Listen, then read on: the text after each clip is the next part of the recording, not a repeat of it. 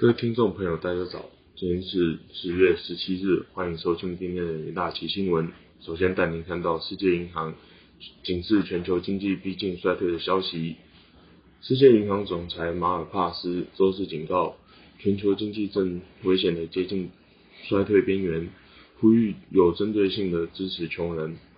他在 A IMF 的和世界银行秋季年会间间隙时间对记者表示。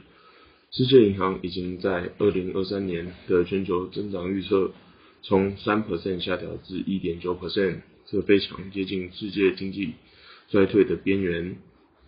马尔帕斯指出，通货膨胀、利率上升和债务成长等问题都对贫穷国家造成严重打击。他表示，全球经济可能陷入衰退。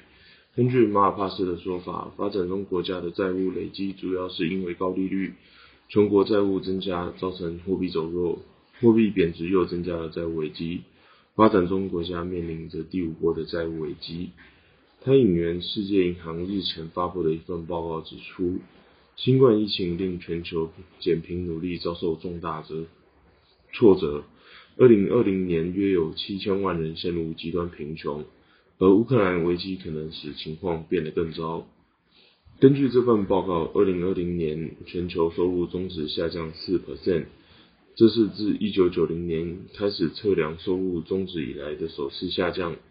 除此之外，马尔帕斯还对全球资本集中在顶端的已开发国家表示担忧。他呼吁资本更多流向新企业发展中国家，而这需要已开发国家经济体改变财政和货币政策的方向。下一则新闻看到，费尔官员支持十二月升级三码的新新闻。有鉴于近期通货膨胀数据持续恶化，联总会鹰派大将路易圣路易联准银行总裁布拉德周五表态支持前置式的策略，预测联总会十二月可能会升级三码。美国周四公布的九月份 CPI 年增率报八点二 percent，剔除食品和能源波动的核心 CPI 年增率。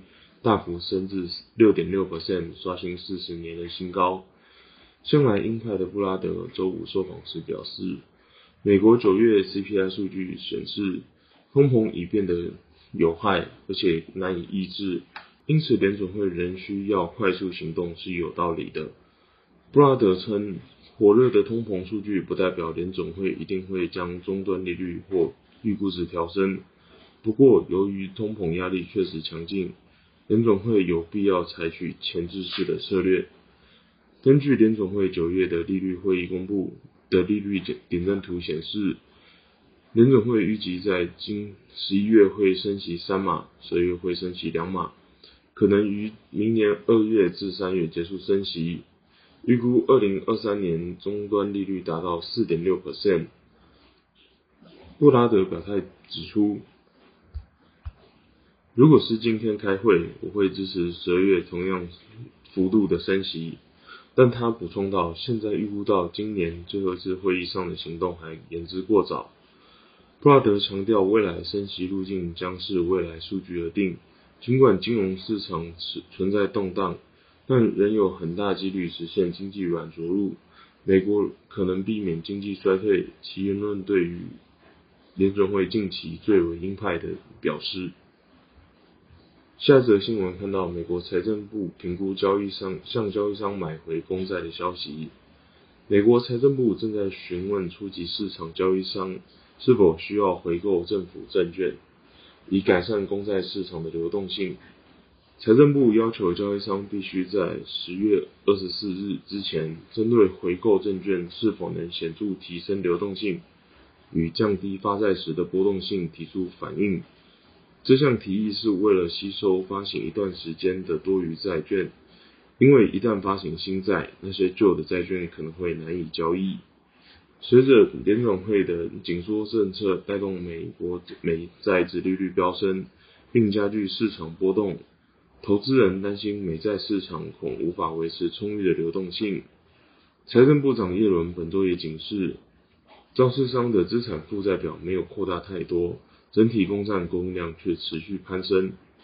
回购提议是在英国央行被迫采取紧急购债行动后所提出，但很重要的一点是，上述新提议与一般央行推动的缩表计划并不相同。接着进入听股节单元，首先看到起基期货，因北美电信商客户对五 G 产品拉货畅旺。七月于后疫情恢复对网通设备的投资，以及晶片供应受消费性产品需求疲弱而舒缓等利多因素，使起基订单满足率上升至八十五 percent，带动起起基九月份营收达到九十七点五亿元，月增十四 percent，年至年增六十九 percent。下一档个股期货看到长荣行期货，国内边境管制于十月十三变更为。零加七制，但长荣航期价反倒因利多出境连两天重挫。市场认为是因为长荣航将日本东京航线票价调降两两成，恐引发同业票价竞贬所导致，且因班次供给增加而以及载客率提升，未来数月间客运票价恐持续下修。下一档个股期货看到台泥期货。尽管近期水泥价格逐步回升，不过受到极端气候、通膨以及疫情影响，下游需求仍疲弱，多数地区库存去化不易，使得销售量有所放缓。